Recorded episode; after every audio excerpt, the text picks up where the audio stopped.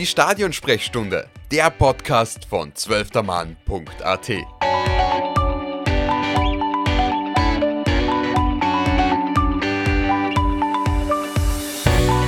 Einen wunderschönen guten Tag, liebe Zuhörerinnen und Zuhörer der Stadionsprechstunde. Wir sind wieder zurück aus unserer kleinen Pause und mein Name ist wie immer Lukas Lorber und heute, heute schauen wir uns, obwohl die WM noch läuft, aber bald vorbei ist, schauen wir zurück auf das, was bis jetzt war. Und zwar nicht bei der WM, sondern bei unseren Legionären, die auf der ganzen Welt verstreut sind. Äh, von Malta bis England, von USA bis Türkei. Äh, und wir schauen uns an, wer unserer Meinung nach die äh, Tops und die Flops waren. Es ist zwar eine schiere Bezeichnung, aber einfach die Spieler, die mit ihrer Leistung hervorgestochen haben und die mit ihrer Leistung vielleicht nicht ganz so hervorgestochen haben. Und darüber reden ich, Lukas, und mein werter Kollege von 12. Mann, Tobias Graf. Hallo Tobi. Hallo, es ist ein Debüt, wie wenn der Spieler das erste Mal auf der Seitenlinie steht und wartet, bis er ins Spiel rein darf und natürlich hofft, dass er wieder berücksichtigt wird. Danke für die Einladung. Sehr gerne. Ich hoffe, du bist nicht äh, nervös wie der Spieler. Also ich hoffe, das, du freust dich drauf. Ein bisschen Grundnervosität gehört, glaube ich, immer dazu. Ja, sonst ist die Spannung nicht da, das passt schon so. Perfekt. Ähm, Tobias, du bist heute dabei, weil du mit dem Stefan Kohlmann, also Stefan ist auch unser Kollege bei 12. Mann, die große Pause organisiert, beziehungsweise ihr wart dafür verantwortlich. Äh, Dobi, würdest du kurz erklären, was die große Pause war? Ja, die große Pause entstand im Grundgedanken, dass es erstmals in einer Ligasaison für die meisten großen Ligen eine wirkliche Pause gibt aufgrund der WM in Katar Beispielsweise in England gibt es ja keine Winterpausen wie in Österreich. In Deutschland gibt es sie natürlich schon, aber in anderen Ligen beispielsweise gibt es sie auch nicht. Und dadurch entstand eben für die österreichischen Legionäre, die ja leider Gottes nicht bei der Weltmeisterschaft teilnehmen werden, eine längere Pause. Und in der dachten ich und mein wertgeschätzter Kollege Stefan Kohlmann uns, bewerten wir oder analysieren wir die Leistungen unserer österreichischen Legionäre. Und das waren äh, ziemlich viele. Also die Artikel sind auf der Website von 12. Mann, also auf 12mann.de alle nachzulesen und auch Facebook und sonst wo zu finden. Ähm, und ja, dadurch habt ihr natürlich einen guten Einblick bekommen, wie die Legionäre in der Hinrunde gespielt haben. Und ja, ich hätte mal gesagt, starten wir natürlich mit den positiven äh, Leistungen und mit den positiven Überraschungen. Tobi, welche Legionäre sind deiner Meinung nach in der Hinrunde bis jetzt hervorgestochen? Starten wir mit dem ersten. Wen würdest du vorschlagen? Also grundsätzlich würde ich einmal mit dem Goalgetter der Serie A, Marko Arnautovic, starten, wenn dir das recht ist. Sehr gerne. Marko Arnautovic ist ein Thema, das wir prinzipiell sehr gerne in der Schallensprechstunde haben, aber auch bei 12. Mann. Äh, ja, Marko Arnautovic, 33 Jahre alt beim FC Bologna. Äh, wie du sagst, Goalgetter. Erklär uns kurz, äh, warum ist er bei unseren Tops dabei? Ich glaube, da muss man nicht lange erklären. Acht Tore in 13 Liga-Einsätzen erklärt alles. Marko Arnautovic gehört heuer zu den besten Torschützen in der Serie A, nachdem er ja bereits in der letzten Saison mit 14 Treffern wirklich eine ausgesprochen gute Rückkehr nach Europa geschafft hat. Es ist quasi seine Renaissance nach der Rückkehr aus China, wo er medial untergegangen ist, würde ich sagen. Und er hat, er präsentiert sich heuer noch besser als in der letzten Saison. Er präsentiert sich eigentlich seit Jahren ähm, auf hohem Niveau, egal ob es jetzt bei West Ham war oder eben in China hat er dementsprechend auch getroffen.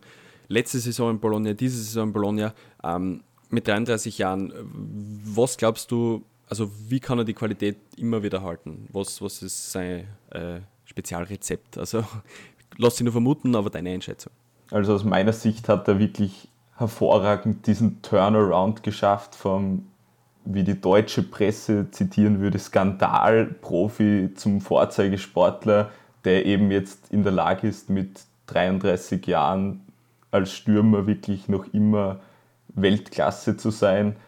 Aus meiner Sicht liegt das einmal erstens an seiner großartigen Disziplin, die er sich angeeignet hat und weil er auch seine Rolle als Spitze, die er ja in seiner Karriere lange nicht ausgeübt hat, wirklich schon sehr gut akzeptiert hat. Und er hat im Gegensatz zu anderen Profis jetzt auch abschalten können von den Manchester United-Gerüchten, die den gesamten Sommer über begleitet haben. Und das zeigt auch noch einmal seine Professionalität, die er sich im Laufe seiner Karriere aneignen konnte. Und dann sind wir natürlich auch gespannt, wie, also wie, viel, wie viele Jahre wir ihn noch sehen können, beziehungsweise auf wie viele Jahren er noch auf dem Niveau spielt, wo er derzeit noch performt. Also Marko Anatovic auf jeden Fall ein Top in dieser Saison, also ein hervorragender Spieler bis jetzt. Ja, unser nächster Spieler, und das finde ich eigentlich sehr, sehr spannend eigentlich, äh, weil ich es erst vor kurzem, to be honest, mitbekommen habe, wo sein Verein in der Liga steht, und zwar Gernot Trauner bei Feyenoord Rotterdam weil Feyenoord Rotterdam ist ja, wie wir wissen, Tobias, Erster in der Eredivisie. Ja, und das ist angesichts dessen, wie sie den SK Sturm Graz zu Hause herpaniert haben, würde ich sagen, auch keine große Überraschung, dass sich Feyenoord in der niederländischen Eredivisie so gut macht in dieser Saison. Und der defensive Anker des Teams ist natürlich Gernot Trauner, einer der unterschätztesten Innenverteidiger generell im Fußball würde ich sagen, in Österreich eben auch massiv unterschätzt, wird regelmäßig im Nationalteam nicht eingesetzt. Da muss man natürlich auch sagen, aufgrund einer wirklich großartigen Konkurrenz, die wir hier im Land inzwischen geschaffen haben. Äh, er, hat jetzt, er ist sehr spät äh, ins Ausland gegangen, also erst mit, bin gerade nicht sicher, also eben er ist derzeit 30 meines Wissens und ist in, in dem Fall wirklich äh, äh, unumstrittener Stammspieler bei Feyenoord. Und ja, auf alle Fälle auch in der, also wie du sagst, die Sturm, Sturmpartie, die erste, äh, das war die erste, oder? Ja. Genau, das war die erste Partie. Ähm, das war wirklich eine Machtdemonstration. Und ja, also Hut ab auf alle Fälle. Bin auch gespannt, wie eben, wie sich das entwickeln wird und ob Feyenoord den Schwung dann auch mitnehmen kann, weil potenziell sehen wir dann einen österreichischen Meister in, Niederland, in den Niederlanden, obwohl man muss sagen, äh, es sind ja derzeit äh, in den drei Vereinen, die an der Spitze sind, wenn ich mich nicht täusche, ja bei jedem von den Vereinen ein Österreicher dabei. Also die Chancen stehen hoch, dass in der Eredivisie ein Österreicher dabei, wird, äh, dabei ist, der potenziell Meister wird. Ja, Tobias, äh, sag mal, wen hättest du noch am Schirm gehabt als Top in dieser Saison? Ja, so weit weg von den Niederlanden ist ja Frankreich nicht, würde ich sagen. Frankreich ist immer so ein bisschen äh, Pflaster für österreichische Fußballspieler, würde ich sagen. Wenn man sich da jetzt an die letzten Jahre zurückerinnert, beispielsweise ein Philipp Hosiner konnte sich nach seinem furiosen Lauf mit Austria Wien, der auch zur Meisterschaft damals geführt hatte, nicht durchsetzen bei Stade Rennes und eben auch, wenn man noch weiter zurückblickt, Mario Haas bei Racing Straßburg. Aber im Gegensatz dazu hat es einer aus der zweiten österreichischen Liga sofort geschafft, sich in der Ligue 1 zu etablieren. Das ist nämlich der Mohamed Can, der als Leihspieler bei Austria Lustenau letztes Jahr war von Clermont Foot und sich dort sofort als eine wichtige Stütze in der Offensive etablieren konnte es ist eigentlich, äh, wenn ich sagen muss, sogar eigentlich mein Aufsteiger des Jahres. Also letztes Jahr noch äh, zweite Liga mit Lustenau, äh, Meister geworden, kompletter Leistungsträger dort, äh, zurück nach Frankreich in die Ligue 1, äh, dort dann auch derzeit mit drei Toren und zwei Assists ähm, ins Nationalteam, also und das mit 22 Jahren, muss man noch dazu sagen vielleicht, äh, unglaublich starke Saison, beziehungsweise un unglaublich starkes Jahr vom Mohamed und ich finde es spannend, weil er doch irgendwie sehr dribbelstark ist, für mein Gefühl. Und das ist irgendwie, ich glaube, ich kann fürs Nationalteam, also würde ich sagen, ziemlich, ziemlich wichtig werden in den nächsten Jahren. Und das Potenzial besteht auf alle Fälle, dass, dass er äh, noch länger im Nationalteam bleibt, oder Tobias? Da gebe ich dir absolut recht. Genauso ein Dribbelkünstler, so ein Käfigspieler, wie es der Jam ist, so wäre für eigentlich in dem disziplinierten Team der Österreicher, wenn man jetzt an einen Schlager oder an einen Konrad Leimer oder an einen Nikolaus Seiwald denkt, die doch eher auf die Physis beschränkt sind, ist genau so ein Spieler wie Mohamed Cham es aktuell ist und wenn er noch besser wird, sein kann. Wirklich ein hochinteressanter Spieler fürs österreichische Nationalteam und glücklicherweise hat Ralf Rangnick seine Leistungen ja schon mit Nominierungen ins Nationalteam gutiert, würde ich sagen. Es ist wirklich eine Hollywood-Story fast schon, dieser Aufstieg, den er hinlegen konnte. Und auch ein Zeichen, dass man äh, innerhalb von kürzester Zeit aus der zweiten österreichischen Liga, wo man vielleicht gegen Blau-Weiß Linz und GRK spielt, dann auf einmal gegen PSG auf dem Platz stehen kann und dort potenziell vielleicht auch bestehen kann. Ich glaube, Clermont ist derzeit Zehnte in der Tabelle, also man hat mit dem Abstieg jetzt direkt auch noch nicht was zu tun. Also ähm, auf alle Fälle eine schöne Geschichte. Der Aufsteiger des Jahres, zumindest, also würde ich das sagen, für, aus meiner Sicht zumindest, und ein Top-Spieler in der Hinrunde. Aber wie du sagst, Frankreich, dann würde mich, dann, dann hätte ich gesagt, dann bleiben wir gleich in Frankreich, weil wir hätten dann einen zweiten Spieler. Ähm, und zwar, das ist der Kevin Danso. Und der ist mit seinem Verein eigentlich auch recht gut dabei, Tobias, oder? Ja, es ist eigentlich unglaublich, was für eine Saison RC Lens in Frankreich heuer hinlegt. Die sind erst 2020 wieder aufgestiegen, nachdem man mehrere Jahre so zwischen Abstiegsrängen in der Ligue 1 und eben obendran in der Ligue 2 herumgependelt ist, ist man jetzt seit dem Wiederaufstieg sofort wieder vorne dabei. Das erinnert wieder an die glorreichen 2000er Jahre, wo Lens ja wirklich einer der Größen im französischen Vereinsfußball war. Und ich bin glücklich darüber, dass sie so ein Traditionsverein in Frankreich wieder vorn festsetzen kann. Sie sind jetzt aktuell der erste Verfolger von Paris Saint-Germain und das in einer Liga, in der ja doch Konkurrenzmannschaften drin sind wie Olympique Lyon, Olympique Marseille oder eben der Lokalrivale von Lyon, der OSC Lille. Aus meiner Sicht ist dann so genau zu so einem Spieler geworden, den man sich schon gewünscht hat, als er noch bei Augsburg gespielt hat. Er ist wirklich ein Innenverteidiger Kante geworden. Er ist der Abwehrchef in der, in der Verteidigung von Law und macht seine Sache wirklich hervorragend. Law hat auch die zweitwenigsten Tore kassiert in der französischen Ligue 1. Also das ist jetzt kein Zufall, dass sie so weit oben stehen. Da wird wirklich einiges richtig gemacht. Auch mit im Hinblick auf die Ergänzungen, die der Verein zum Beispiel in diesem Jahr getätigt hat, rund um den Torhüter Brice Sombart, der natürlich, ich, mu ich muss ihn erwähnen, als großer Fan von Nottingham Forest im Sommer von den Reds zu Law gewechselt ist. Und er hat mit dann so eben einen defensiven Anker vor sich, der jetzt auch im Nationalteam wirklich seine Leistungen abliefern kann. Als Championship-Experte kennst du dich in dem Fall ja perfekt aus, was, was den Herrn Goalkeeper angeht. Ähm, vielleicht eine kurze Einschätzung. Ähm, Liegt es vielleicht auch daran, dass, wie du vorher erwähnt hast, bei Trauner, dass die äh, Konkurrenz im Nationalteam so stark ist, dass vielleicht dann so noch nicht so der, also schon zu Einsätzen gekommen ist, aber vielleicht noch nicht so der Fixpunkt ist in der Mannschaft? Oder woran liegt das, glaubst du?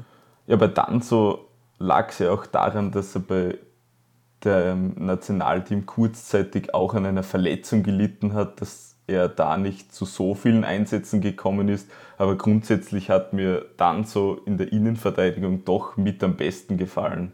Wenn man jetzt absieht von einem Spieler wie Stefan Posch, der sich in dieser Saison von einem Innenverteidiger zu einem Außenverteidiger umfunktioniert hat bei Bologna, bei denen wir ja vorher schon waren mit Marko Arnautovic.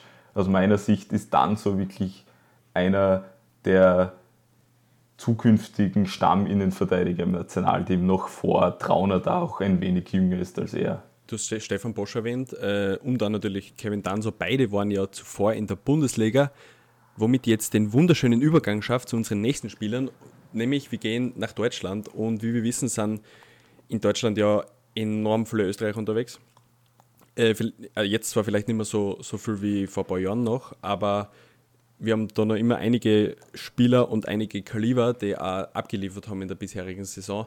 Da sind viele zu nennen, äh, zum Beispiel ein Philipp Lienhardt oder ein Marco Friedl, ein Florian Kainz, äh, Romano Schmidt. Aber wir haben uns für zwei andere entschieden und der erste ist Kevin Stöger. Tobias, warum? Kevin Stöger kann man deshalb als Top-Spieler in dieser Saison bezeichnen, als Aufsteiger sozusagen, weil er ja nach einer Schwächephase bei Mainz wieder zu seinem Ursprungsverein VfL Bochum zurückgekehrt ist, bei denen er Jahre davor schon einmal sehr gut gespielt hat.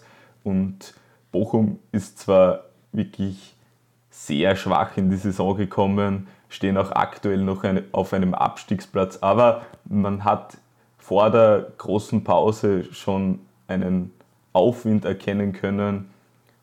Unter dem neuen Trainer Thomas Letsch, den wir auch aus der Bundesliga kennen, ist ehemaliger Austria-Wien-Trainer und der setzt wie sein Vorgänger eben auf Kevin Stöger, der stand in 15 von 17 Pflichtspielen in der Startelf und ist aus dieser einfach nicht mehr wegzudenken. Er ist wirklich so eine Art Dreh- und Angelpunkt im Mittelfeld und hat, macht seine Sache wirklich hervorragend dieses Jahr. Wie du schon erwähnt hast, seit äh, Thomas Letsch hat der VfL Bochum schon auch ein paar Spiele gewinnen können. Unter dem vorherigen Trainer Reis war das eben noch nicht der Fall. Ähm, wie gesagt, ist vielleicht ein streitbarer Punkt, äh, Kevin Stöger, auch aufgrund von dem Fakt, wie du erwähnt hast, dass der potenziell, also dass sie derzeit auf einem Abstiegsplatz liegen aber die Entwicklung war auf alle Fälle da. Also im letzten Saison eben noch nicht wirklich ähm, dementsprechend eine Rolle gespielt. Dann wieder zu Bochum äh, zurückgekommen. Eindeutig fühlt er sich wohl, sonst wird er dann nicht unter beiden Trainern so regelmäßig und auch so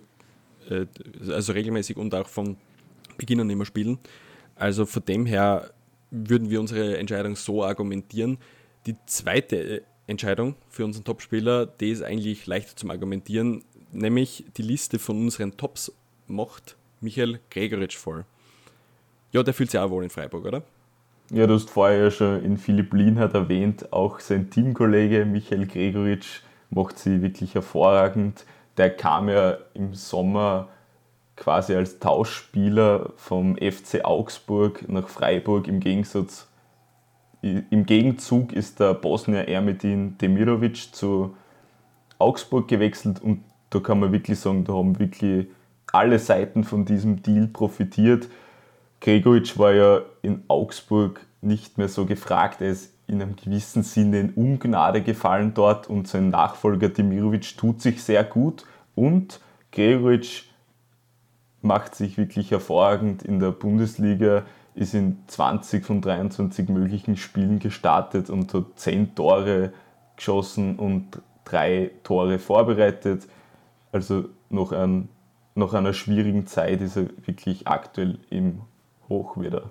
Genau, also Gregoritsch ist eindeutig wieder in Form. Man kann sich nur zurückerinnern an die Zeit, wo er nicht einmal mehr bei Augsburg eine Rolle gespielt hat. Und deswegen ist es irgendwie schön zu sehen, dass es derzeit wieder funktioniert, dass es Vertrauen hat, dass er die Möglichkeiten hat und dass er beim SC Freiburg natürlich auch mit Christian Streich einen Trainer hat, der ihm das Vertrauen gibt. Ähm, ich habe so ein kurzes Interview gelesen von ihm, wo er gesagt hat, dass er prinzipiell nicht so emotional sein darf. Äh, da hat er irgendwie erwähnt, dass er Erfolge zuvor himmelhoch, himmelhoch jauchzend gefeiert hat und bei Niederlagen dann sehr, sehr, sehr schnell in ein Loch gefallen ist. Und vielleicht hat er das, vielleicht ist auch das der Grund, warum es jetzt wieder so gut bei ihm funktioniert. Michael Gregoritsch eindeutig wieder in Form und mich freut es. Mich freut es auf alle Fälle. Ähm, damit würden wir aber unsere Top-Liste schließen und würden zu den nicht so hervorstechenden Spielern äh, kommen. Ich würde das Wort Flop vermeiden, weil es einfach, finde ich, ein schwieriges Wort ist. und dafür bleiben wir aber auch in Deutschland und gehen zum Herrn Stefan Leiner. Tobi, warum Stefan Leiner, was hat in der Saison für dich, also deiner Meinung nach, nicht so funktioniert für ihn? Liegt ja nicht nur an dieser Saison bei Stefan Leiner, da ist ja schon in den vergangenen Spielzeiten der Trend nach unten gegangen. Hauptsächlich ist es eben bei ihm daran gelegen, dass er sehr häufig Verletzungspausen einlegen hat müssen und auch krank war teilweise. Diese Saison hat es erst zu fünf Pflichtspieleinsätzen gereicht bei ihm und in denen ist er nur 40 Minuten am Platz gestanden. Mit seinen 30 Jahren stellt er sich da sicher einiges anders vor, vor allem weil er ja zwischendurch einer der besten Außenverteidiger, einer der besten rechten Außenverteidiger in der Bundesliga war und inzwischen kann man sagen, er ist von seiner Stammposition auf die Ersatzbank verdrängt worden und aktuell schaut es auch nicht danach aus, als ob er bald wieder in die Startformation bei Gladbach zurückkehren würde. Gladbach kann man jetzt sagen, hm, war in den letzten Jahren jetzt sicher nicht das beste Pflaster für österreichische Fußballspieler. Man braucht nur an den Hinterecker zurückdenken. Oder es steht ja ein weiterer Österreicher bei Gladbach unter Vertrag. Man glaubt es kaum, Hannes Wolf. Den Namen haben vermutlich einige Österreicher wieder vergessen. Der war ja auch wieder im Team zuletzt, nachdem er sich bei Swansea mehr oder weniger wieder sehr gut präsentiert hat, aber bei Gladbach unter dem neuen Trainer Daniel Facke kriegt er eigentlich nicht wirklich gute Einsatzchancen. Aber wir werden sehen, vielleicht Facke ist ein Mann, der demnächst schon wieder angezählt sein kann. Da gilt es wirklich zu schauen, wie das weitergeht bei dem.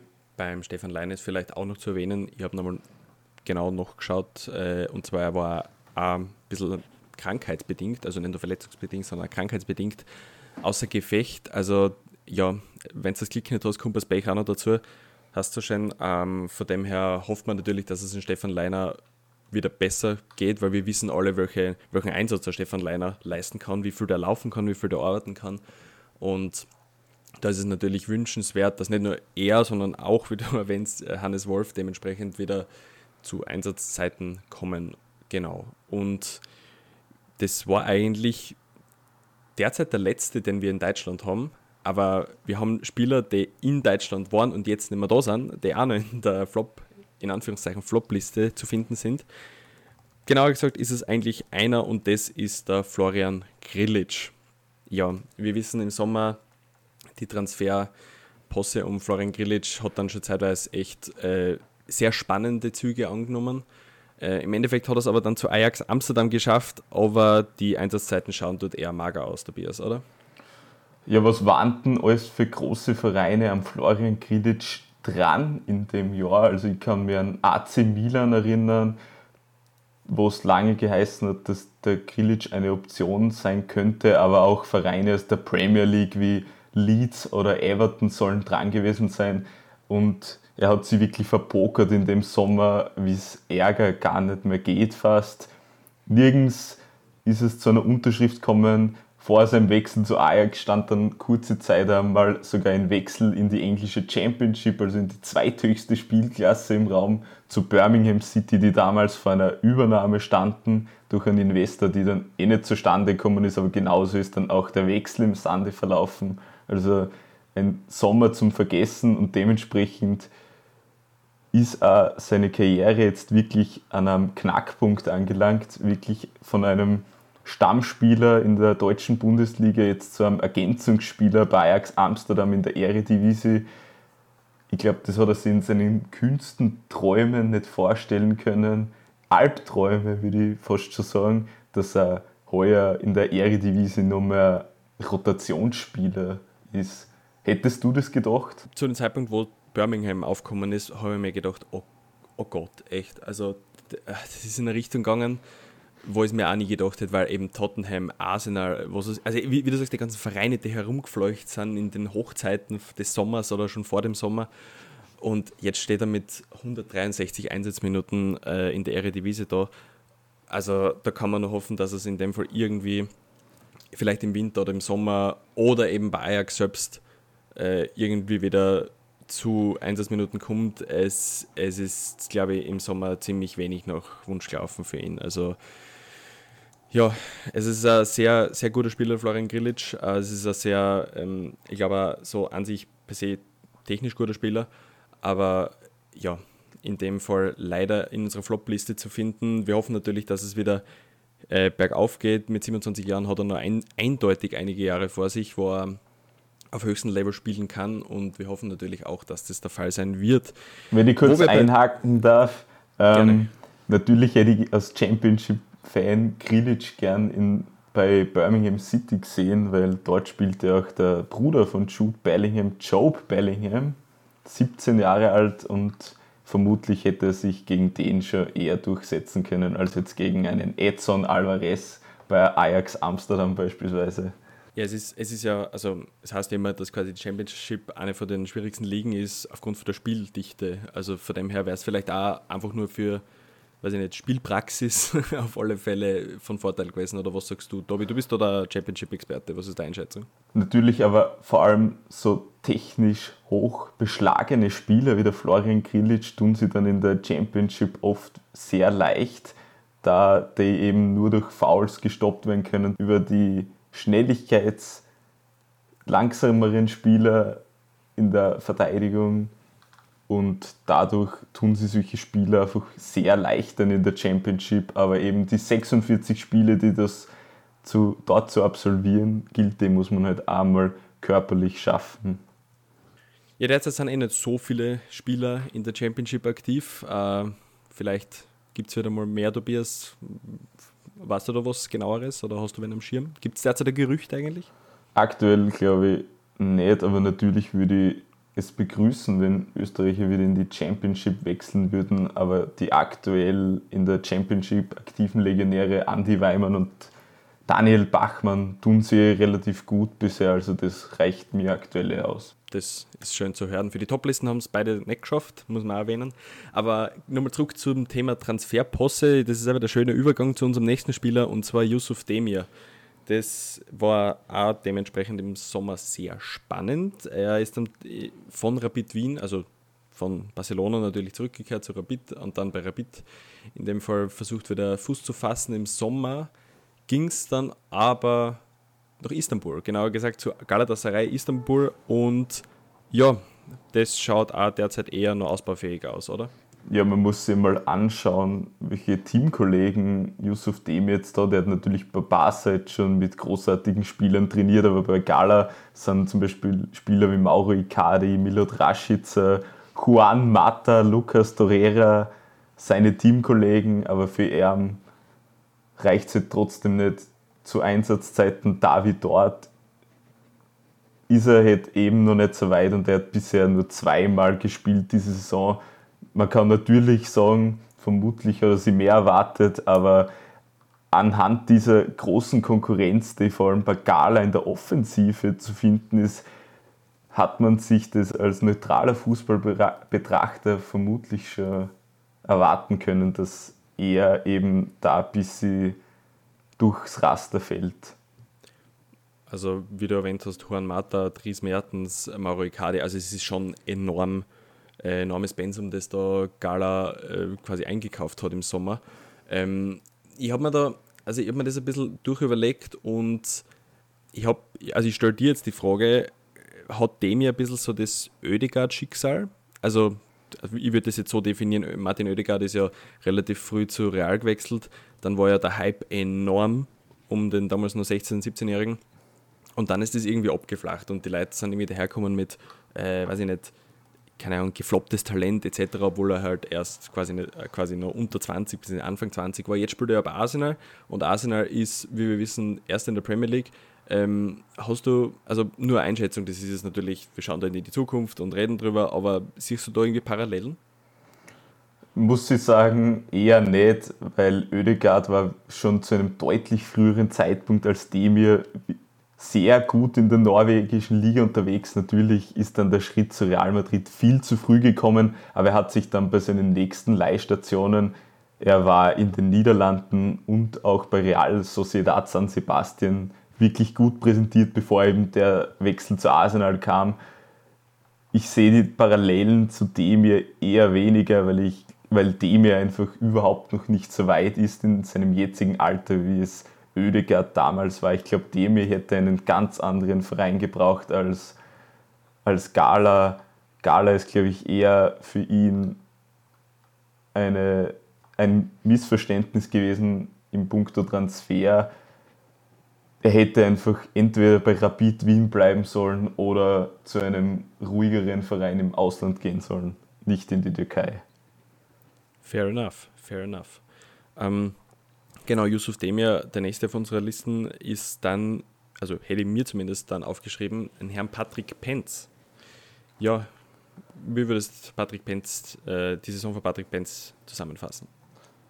Ja, Patrick Benz ist vermutlich als einer der heißesten Torhüteraktien im Sommer auf den Markt gekommen, nachdem er ja nach Jahren als Stammkeeper bei Austria Wien gesagt hat, er ist bereit für den nächsten Schritt. Und der Schritt, der kam für ihn auch wirklich jetzt nicht zu früh, würde ich sagen, weil er ist ja doch schon Mitte 20 und was sind da für Vereine herumgeschwirrt? Eher nur kleinere in großen Ligen wie Schalke 04 beispielsweise, aber er hat eben dann den Schritt gemacht zu Stade Rhein, die ihren Stammtorhüter Predrag Rajkovic einen Serben verkauft haben und er ist als Nummer 1 eingekauft worden und das kam auch ohne jegliche Zweifel. Dann ist er dort auf den ehemaligen Salzburg-Trainer Oscar Garcia gestoßen und man weiß ja bei Garcia schon ein wenig, der ist immer für Überraschungen gut, hat Benz zu Beginn der Saison natürlich das Einzelleiber zugetraut, der zu diesem Zeitpunkt auch wirklich die zukünftige Nummer 1 im Nationalteam, diesen Stempel hatte er damals. Aber so schlecht wie es eben für Rhein und Garcia zu Beginn gelaufen ist, so schlecht ist es leider auch für, für Patrick Benz gelaufen. Er hat sich wirklich nicht sonderlich sicher präsentiert in Frankreich und dementsprechend war er dann eben der Erste, der von Garcia geflippt worden ist sozusagen und der hat dann relativ überraschend den zweiten Torhüter, den jungen Jevan Diouf, ein junger Franzose aus der eigenen Akademie, das Vertrauen geschenkt und der hat sich leider für Benz, gut für Reun natürlich, deutlich sicherer präsentiert und auch unter Garcias Nachfolger, Garcia wurde dann relativ rasch entlassen, auch unter dem belgischen Interimstrainer Will Still hat Juve weiterhin das Einzelleiberl und es sieht wirklich aktuell nicht danach aus, dass Benz wieder die Nummer 1 wird, weil Juve hat eben den riesigen Vorteil als junger Torhüter aus Frankreich einen enormen Resale Value zu haben für Reun, die auch das Ziel haben, dass sie junge Spieler immer wieder verkaufen. Und für Benz sieht es aktuell wirklich nicht gut aus, würde ich sagen. Warum Warum glaubst du, tun sich österreichische Goalkeeper oftmals schwer im Ausland? Also ich habe zumindest das Gefühl, Heinz Lindner, als er nach Frankfurt gegangen ist, Daniel Bachmann auch sehr lange, äh, derzeit bei Watford eh wieder äh, im Tor. Aber warum glaubst du, ist es schwierig oftmals, wenn österreichische Keeper ins Ausland gehen? Ich glaube, bei Benz sind mehrere Komponenten zusammengetroffen, die man jetzt nicht wirklich mit einem Bachmann vergleichen kann. Bachmann war ja eher immer nur als Talent in England in den niederen Ligen unter Vertrag und da ist es oft ihm auch gar nicht zugetraut worden, dass er bei besseren Vereinen überhaupt die Nummer 1 sein kann.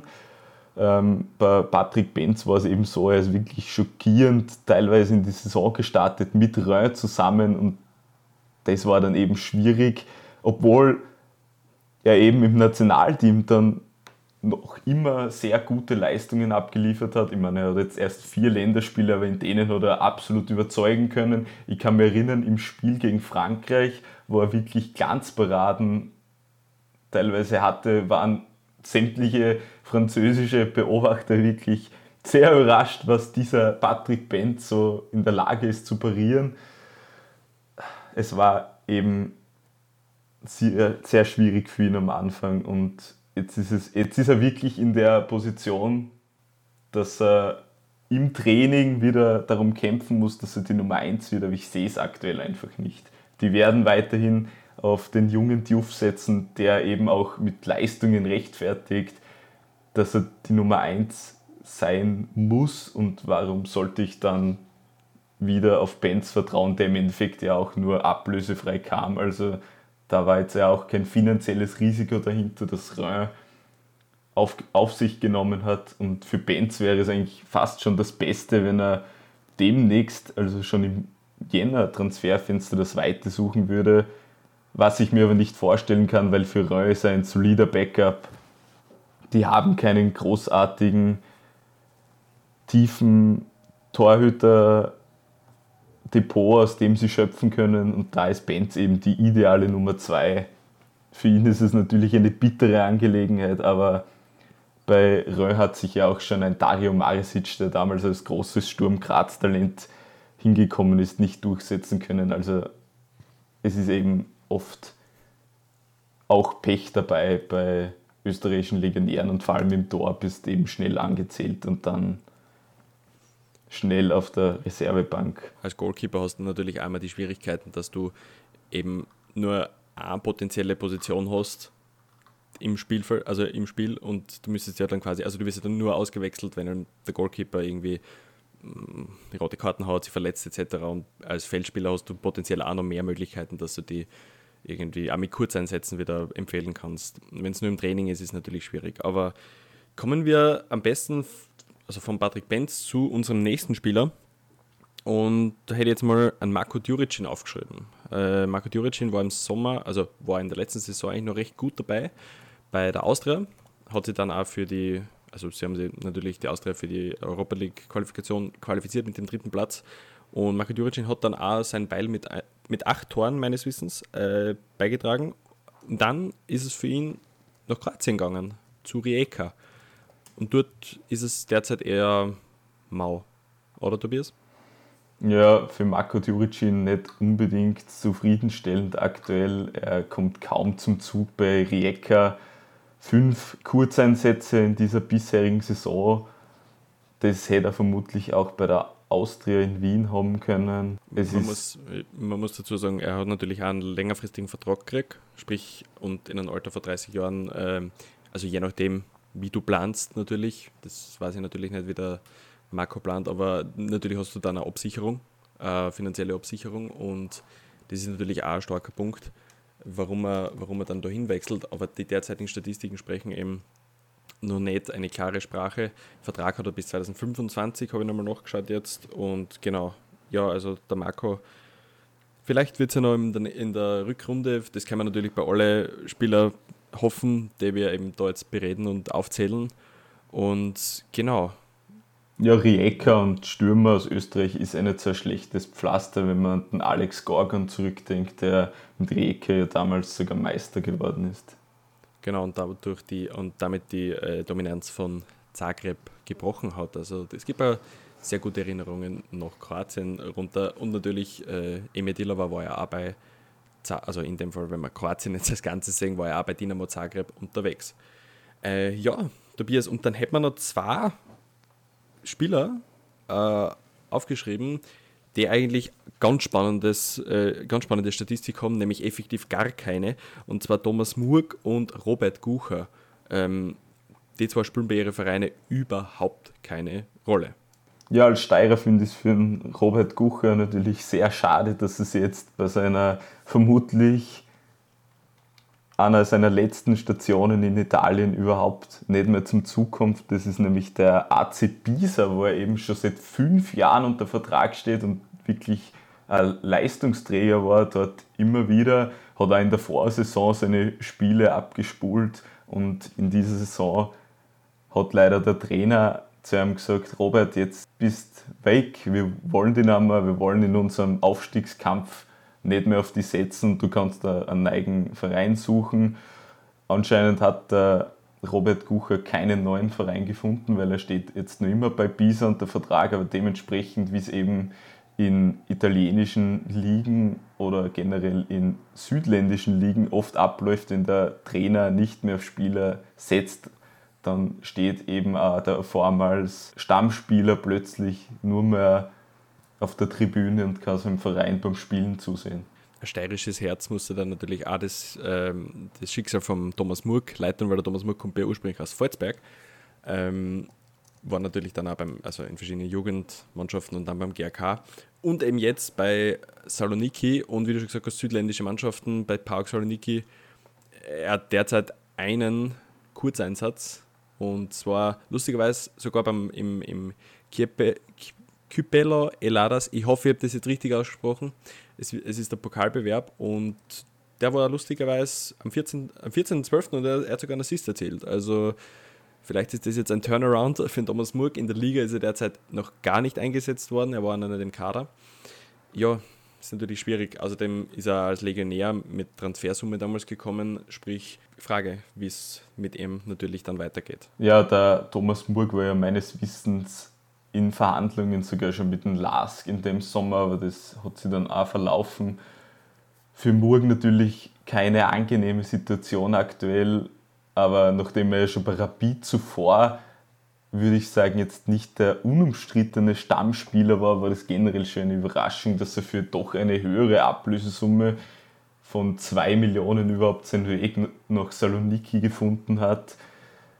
Ärgerlich natürlich, dass er jetzt in dieser Saison überhaupt nicht mehr berücksichtigt wird, aber da wird vermutlich eh im Winter dann der Wechsel kommen. Oft ist es ja die Sache, dass dann Verträge aufgelöst werden, wenn sie etwas auftut am Horizont. Also ich glaube, für den Thomas Murg wird die Karriere schon erfolgreich weitergehen können. Der darf es jetzt nicht verunsichern lassen, weil er jetzt einmal ein halbes Jahr nur im Training zum Zug gekommen ist mit seinen 28 Jahren hat er dann noch eine lange Karriere vor sich, wenn er möchte. Auf alle Fälle, auf alle Fälle. Ja, in dem Fall haben wir unsere Liste wunderschön abgearbeitet. Tobias, vielen, vielen Dank für deine Zeit. Ich sage danke. Äh, ich wünsche dir in dem Fall jetzt schon alles äh, Gute für Weihnachten, also frohe Weihnachten. Und wenn wir uns vorher nicht hören, dann auch noch einen guten Rutsch. Liebe Zuhörerinnen und Zuhörer, ich wünsche euch auch schon mal, falls wir uns auch nicht mehr hören, frohe Weihnachten und schöne Feiertage mit euren Liebsten und eurer Family oder Freunden. Äh, ich hoffe, ihr habt eine schöne Zeit. Ich hoffe, ihr habt den Podcast gerne angehört. Wir freuen uns auch auf äh, potenzielle gute Bewertungen in jeglicher Spotify, Apple Podcasts Welt. Also wenn, euch, wenn es euch gefallen hat, gerne gut bewerten. Ähm, ich bedanke mich fürs Zuhören und wir hören uns. Ciao. Tschüss.